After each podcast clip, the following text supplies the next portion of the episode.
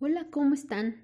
Yo sé que están muy bien, muy felices porque el día de hoy te voy a hacer tu hermoso resumen de lo que aprendiste el día 2 en nuestros hermosos tópicos selectos de estadística para psicólogos. Y bueno, te voy a hacer el resumen básicamente de lo aprendido. Acuérdate que el día de hoy solo abordamos em, todo lo referente en cuanto a representaciones gráficas y tablas que son parte o forman parte del análisis de estadística descriptiva donde solamente estamos reconociendo cómo es que se conforma la muestra. Eh, no vamos a hacer aquí ah, o analizar o refutar algún tipo de hipótesis, aquí solamente nos quedamos en la parte, obviamente como su nombre lo indica, meramente descriptiva, ¿ok? Entonces, vamos a continuar. Bien, entonces, cuando hablamos de representación gráfica, chicos, acuérdate que tenemos un montón de opciones de las cuales podemos hacer eh, uso para explicar nuestros datos, cómo estuvo conformada la muestra. Pero yo te decía que a pesar de que tenemos un montón de opciones de gráficas, pues siempre va a haber gráficas adecuadas o representaciones gráficas adecuadas de acuerdo a las variables con las que estamos trabajando. No solamente tenemos que graficar sí porque sí, siempre tenemos que tomar en cuenta las escalas de medición de las variables, ¿ok? Y ya sé, te dije que lo voy a estar repitiendo constantemente, pero no importa. Vamos a recordar que existen cuatro escalas de medición, nominal, ordinal, intervalar y de razón. Y decíamos que la escala nominal pues es la más bajita, por así decirlo. ¿Por qué? porque su única función, ¿cuál va a ser? Pues etiquetar a las personas o clasificarlas, ¿no? Y siempre ponemos como ejemplo pues la, la variable género, donde clasificamos hombres o mujeres. Y yo también siempre te digo, por ejemplo, la creencia religiosa, ahí no podemos decir que los cristianos son mejores que los testigos de Jehová o que los budistas o que los musulmanes, ¿no? Solo clasificamos a las personas por su creencia religiosa, ¿vale? Y bueno, una variable psicológica que yo te podría decir que también se encuentra en escala eh, nominal, pues podría ser, por ejemplo, la presencia o ausencia de una patología, ¿no? Por ejemplo, los que sí tienen estrés, los que no tienen estrés, los que sí presentan eh, ansiedad, los que no presentan ansiedad. Entonces, ese sería un ejemplo de escala de medición eh, nominal, solo estamos clasificando, ¿bien? Y obviamente la escala de medición ordinal pues lleva un orden y ya decíamos que en psicología pues hacemos siempre o generalmente hacemos uso de encuestas o instrumentos que se encuentran en escalas tipo Likert y esas pues evidentemente llevan un orden en cuanto a la respuesta, ¿no? Ejemplo, cuando decimos a veces, ah, perdón, sería nunca, a veces, casi siempre, siempre, ¿no? Llevamos un orden. O, por ejemplo, cuando eh, pedimos a las personas que nos digan o nos reporten eh, sus calificaciones, ¿no? Sí, le, solicitamos que nos los digan en cuanto a cómo les está yendo. Bien, mal, muy mal, pésimo, no, no es cierto. Entonces, ese también podría ser un ejemplo de escala de medición ordinal, lleva un orden. Y bueno, decíamos que cuando ah, utilizamos variables en estas dos escalas, que son nominal y ordinal, son consideradas también variables categóricas y que cuando utilizamos variables categóricas, nuestros gráficos o representaciones gráficas por excelencia, pues van a ser las que denominamos como gráfico de barras y gráficos circulares polares, que tú los conoces como gráficas de pastel, pero ya te dije que el nombre adecuado pues sería decir circular polar o algunos otros también los llaman ciclogramas, ¿ok? Porque son circulares y solamente estamos representando las particiones o las frecuencias de los valores que tantos fueron, cuántas veces fue reportado dicho valor o característica de la variable, ¿no? Em, acuérdate si solamente estamos reportando la cantidad de veces que se repitió ese valor, se llama frecuencia, y si estamos reportando eso mismo, pero en porcentaje, se llama frecuencia relativa, ¿vale? Entonces, espero que te acuerdes que eso lo platicamos.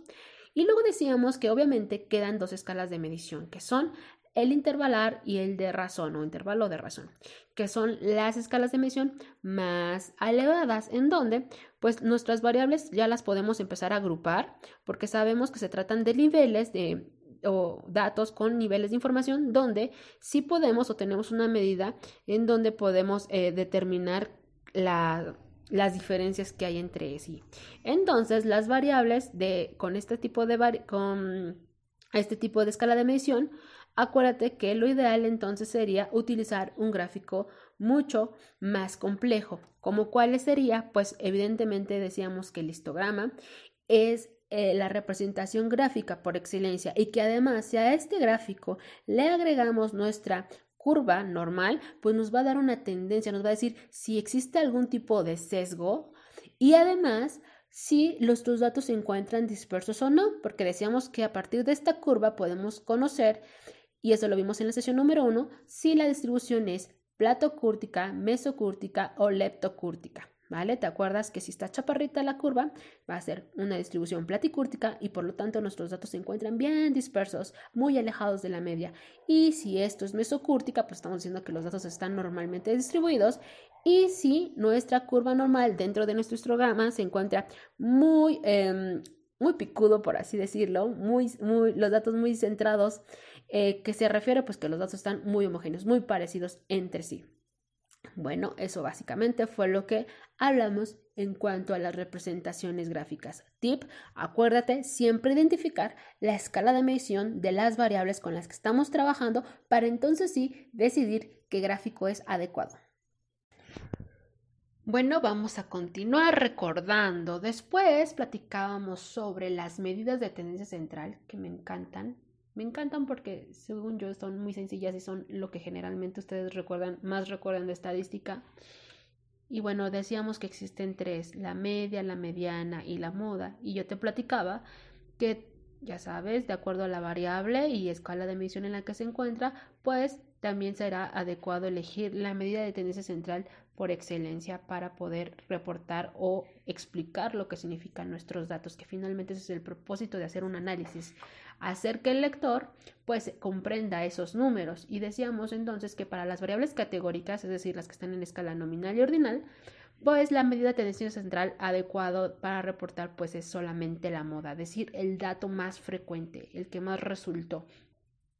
Em, y luego decíamos que entonces la mediana y la media pues va a ser nuestra medida de tendencia central o cualquiera de ellas va a ser adecuada para cuando tenemos variables que se encuentran en escala de medición de intervalo o de razón porque resultaría una completa y totalmente incoherencia, pues reportar, por ejemplo, el promedio, no sé, de, mm, vamos a decir que estamos hablando del estatus o nivel socioeconómico, que sea alto, medio, bajo, decir, ah, pues obtuvo un promedio de 2.85, lo que significa entonces que, entonces, ¿qué significa? Vamos a decir que existe un nivel socioeconómico medio medio pobre, medio rico, medio, medio, medio de medio de clase media. No se puede.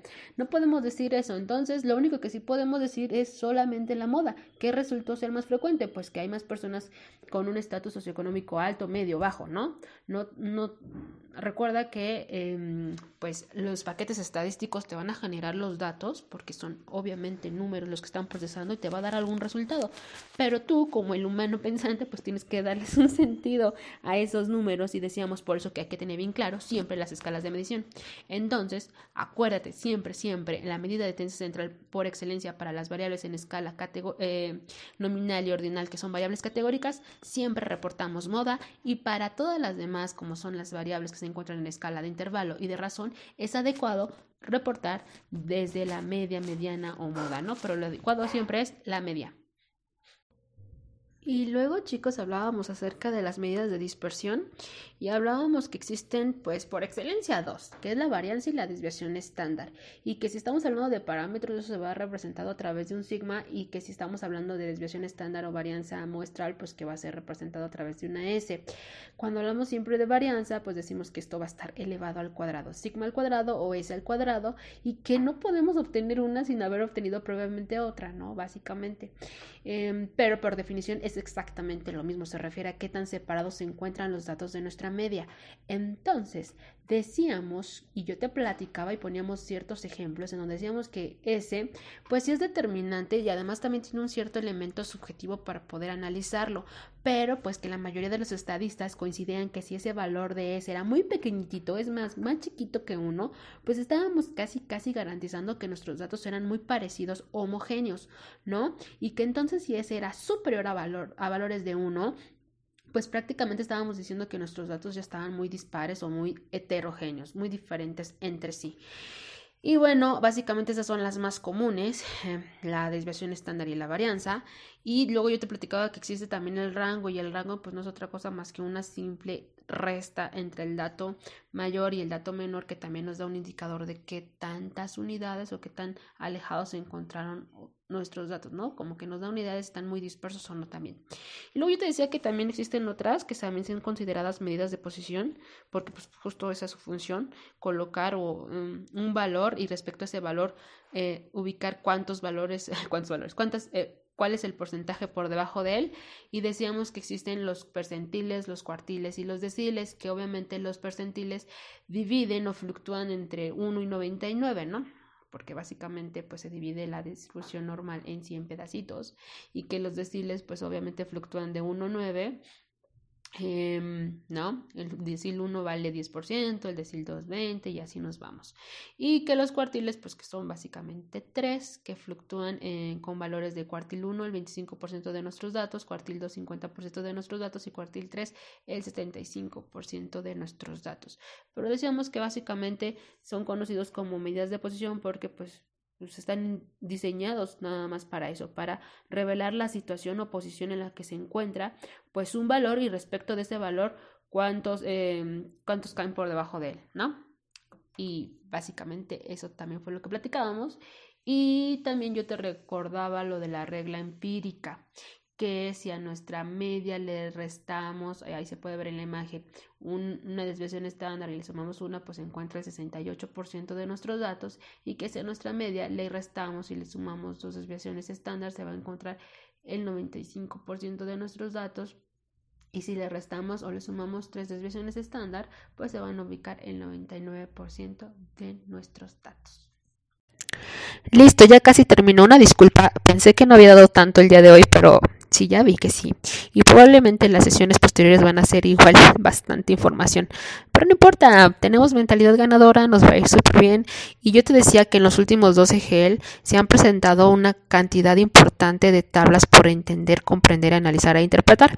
Y bueno, platicábamos que existen básicamente tres tipos de tablas con las que te tienes que identificar, que es la tabla de frecuencias, de descriptivos y de contingencia. La tabla de frecuencias, como su nombre lo indica, pues es justo solamente identificar los valores, eh, qué tan frecuentes fueron esos valores, ¿no? Y decíamos que justo con esta tabla pues podemos identificar rápidamente eh, donde se ubica la moda y también nos puede dar una orientación de cómo se comportaron los datos al obtener el rango, ¿no? Restando el dato mayor con el dato menor. Eh, básicamente para eso sirve y y, ya. Y después decimos que vas a, puedes encontrarte una tabla que se llama de descriptivos, que aquí pues te puedes encontrar desde una frecuencia, pero también te puedes encontrar cualquier otro dato como puede ser la desviación típica, que es la desviación estándar, em, el dato mayor, el dato menor, o es decir, mínimos o máximos, o por ejemplo, ahí puedes verte que también te están indicando pues eh, algunos intervalos, ¿no? Em, básicamente se puede considerar una tabla de estadísticos descriptivos a cualquier tabla pero que incluya algo más que solamente la frecuencia, es lo que platicábamos y lo que observamos en, los, en el artículo que revisaron el día de hoy, que habla acerca de, las, de los diferentes trastornos de ansiedad. Que yo te decía, ajá, ahí están enlistando los diferentes trastornos de ansiedad y además están reportando qué tan frecuente fueron en la muestra que estudiaron, pero además te reportaron otro dato muy importante que es la desviación estándar. Y por el solo hecho de tener ese dato, que es distinto a la frecuencia, pues ya es considerado una tabla de estadísticos descriptivos. Y luego te enseñaba yo las tablas de contingencia que te decía que estaban bien fáciles porque es el cruce de dos, de dos variables que están en escalas, en escalas de medición nominal ordinal o variables categóricas, como en la que puedes ver en la presentación, pues mira, ahí está el género, ya sabemos que eso es nominal y tenemos una que se llama, una variable que se llama inclinación profesional, que ahí te están dando em, tres licenciaturas, ¿no? Entonces, básicamente, pues esas son em, escalas nominales o categóricas y por lo tanto es conveniente y adecuado hacer su análisis a través de una tabla de contingencia y, y decíamos que hay que prestar mucha atención porque a través de una tabla de contingencia, pues puedes ver las frecuencias o los porcentajes, en este caso aquí solo hay reportados porcentajes y, puede, y te puede dar como mucha luz de cómo están comportados los, cómo se comportaron los datos. Por ejemplo, podemos decir que, ah, pues el 16% pues eh, son del género femenino, son mujeres y además están estudiando la licenciatura de lenguas extranjeras. O bien pues decir, ah, pues puedo identificar que mm, el 10% son hombres y además están cursando la carrera de enfermería. Solamente hay que verificar el cruce de los datos. Y yo te decía que en, este tipo de tablas de gráfico, en este tipo de tablas te pueden pedir que encuentres la interpretación correcta. Yo te dije que tienes que prestar mucha atención a qué están interpretando y la idea es que verifiques dato por dato. O bien también puede ser utilizada para poner a prueba las, las, leyes de la probabilidad. Y yo te decía que si la pregunta iba en sentido de obtener algún tipo de probabilidad, pues básicamente tienes que encontrar primero lo que te están solicitando. En este caso podría ser, ah, pues, eh, ¿cuál sería la probabilidad de obtener un alumno que sea hombre y que además estudie la licenciatura en matemáticas? Pues, ¿qué tendrías que hacer? Ubicar ese cruce, que en este caso sería el 30% y entonces dividirlo sobre el tamaño de la muestra, ¿no? Que ya sabemos entonces que está conformado por, em, en este caso no hay frecuencias, está el, porcentaje, pero pues es básicamente lo mismo hacer la división de 30 sobre 100 y entonces nos va a dar la probabilidad de que entonces de la muestra seleccionada yo obtenga un alumno que sea del género masculino y que además esté estudiando la licenciatura en matemáticas. Y bueno, ahora sí ya los dejo descansar, estudien por favor y nos estamos viendo el jueves que ya vamos a entrar con el maravilloso mundo de la estadística inferencial. Ok, listo chicos, ya sé, ya escuchaste mi voz muchas veces, pero si estoy haciendo mi análisis y estoy viendo que efectivamente estas dos horas fueron bien aprovechadas porque di mucho contenido, pero, o sea, ya te platiqué que la próxima semana va a estar todavía un poco más cargado de información porque vamos a entrar en el maravilloso mundo de la estadística inferencial.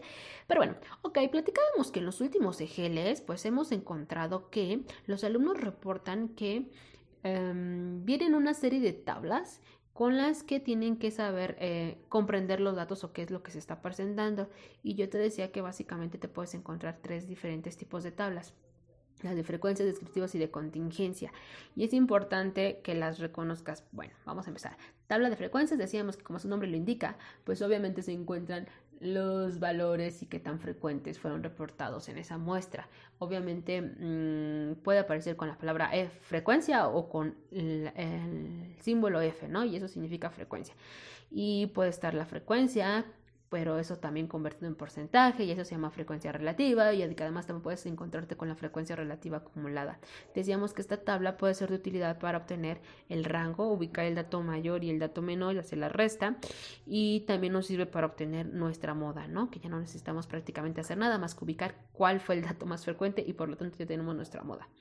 Em, decíamos que entonces existe otra tabla que es la tabla de descriptivos, estadísticos descriptivos y que decíamos que puede ser una tabla también de frecuencias, pero si a esta tabla de frecuencias se le anexaba un dato más, como puede ser la media o la desviación típica o desviación estándar, o por ejemplo, eh, ahí pueden ahí en la presentación dice error típico, mínimo, máximo, bueno, decíamos que eso se le llama de, eh, tabla de estadísticos descriptivos, que por el solo hecho de reportarnos un dato distinto a lo que es una frecuencia, pues ya se convierte en una tabla de estadísticos descriptivos. Yo te puse un ejemplo en una lectura de trastornos de ansiedad que obviamente tú puedes ver enlistado una serie de trastornos de ansiedad, qué tan frecuente fue cada trastorno de ansiedad, pero además había otro elemento que era la desviación estándar. Y yo te dije, por el solo hecho de tener un dato distinto a una frecuencia, pues ya es considerada una tabla de estadísticos descriptivos, porque ya habíamos platicado que la desviación estándar pues forma parte de las medidas de dispersión. Y por el solo hecho de tener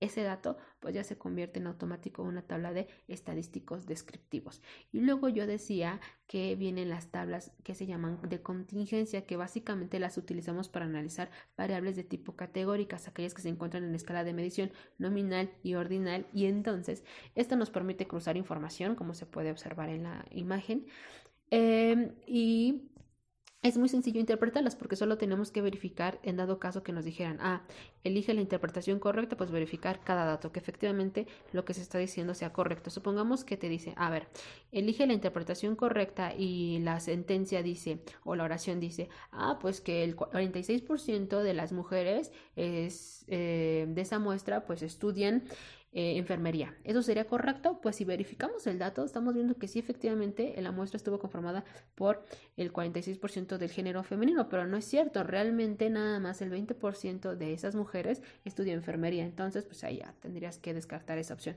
Entonces, la idea es que verifiques qué dato pues es correcto. Entonces vamos a hacer un ejemplo de un dato correcto de esta tabla que estás viendo. Bueno, si yo dijera que existe el 30% de, de hombres que estudian la licenciatura en matemáticas, pues sería una oración correcta, porque sí, efectivamente tendrías que irte al género, fila masculino y entonces columna, licenciatura en matemáticas, y entonces estamos verificando que, que sí, efectivamente el 30% cumple con ese elemento, ¿no? Y decíamos que también la tabla de contingencia la podemos utilizar para poner a prueba las leyes de la probabilidad. Entonces, cuando eso sucede, pues básicamente lo que hacemos es una simple división.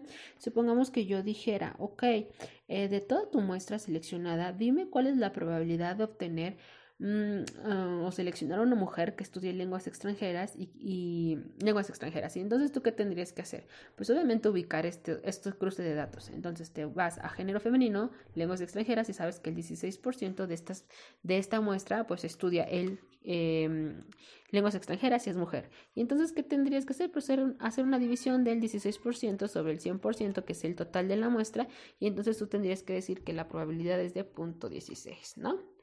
Esto es con los porcentajes. Evidentemente también lo podemos hacer pues con las frecuencias. Es solo una simple división. Y bueno, básicamente ya terminé ahora sí con el resumen. Los quiero, estudien mucho, mucho, mucho, mucho, porque acuérdate que después ya vamos a entrar con la parte de someter hipótesis a prueba, ¿vale? Los quiero.